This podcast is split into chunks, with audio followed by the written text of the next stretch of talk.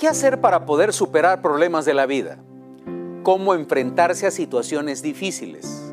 ¿Cómo habiendo pasado un momento difícil en el trabajo y te despiden, poder a la semana siguiente levantarte e ir a buscar trabajo?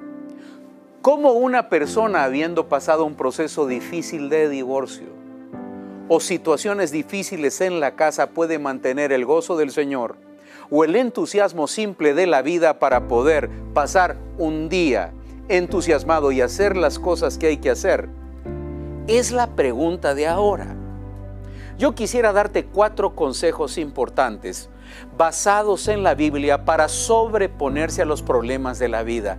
Número uno, dice la escritura en el libro de Salmos, en su capítulo 119, versículo 105, lo siguiente. Lámpara es a mis pies tu palabra y lumbrera a mi camino, dice la Biblia. Cuando tú tienes problemas difíciles y no sabes qué hacer, abre la palabra. Lee la palabra, ama la palabra, memoriza la palabra, estudia la palabra. Dale gracias a Dios por la palabra. De rodillas, abre la Biblia y empieza a estudiarla. Porque en la Biblia se encuentran respuestas a problemas de la vida. Cuando tienes varios problemas y se te juntan. Cuando los problemas son varios, familiares, personales, laborales, hay que llegar a la palabra y allí entender. Porque la Biblia es lámpara a nuestros pies, dice la Escritura. Ella es consejera para nosotros. Por eso es que es necesario la lectura de la palabra. Número dos, cuando tengas problemas difíciles y quieras resolverlos, cuando no sepas qué hacer, ponte de rodillas y empieza a orar. La oración eficaz del justo puede mucho. Santiago capítulo 5 y versículo 16 dice lo siguiente. La oración eficaz del justo puede mucho, dice la escritura. Cuando tienes problemas, acércate al Señor en oración. Ponte de rodillas y habla con Dios. Dice la Biblia, clama a mí y yo te responderé. Dice la Biblia, clama a mí y yo te responderé. Si alguien tiene un problema, debe de acercarse al Señor en oración. El Señor mete su mano. Lo que es imposible para ti es posible para el Señor. El Señor sabe cómo resolverlo, pero habla con Dios. Acércate por medio de la oración al Señor.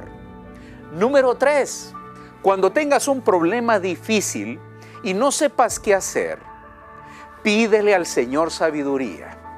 Busca sabiduría clamando al Señor y pidiéndole específicamente que te dé sabiduría en esa situación que estás viviendo.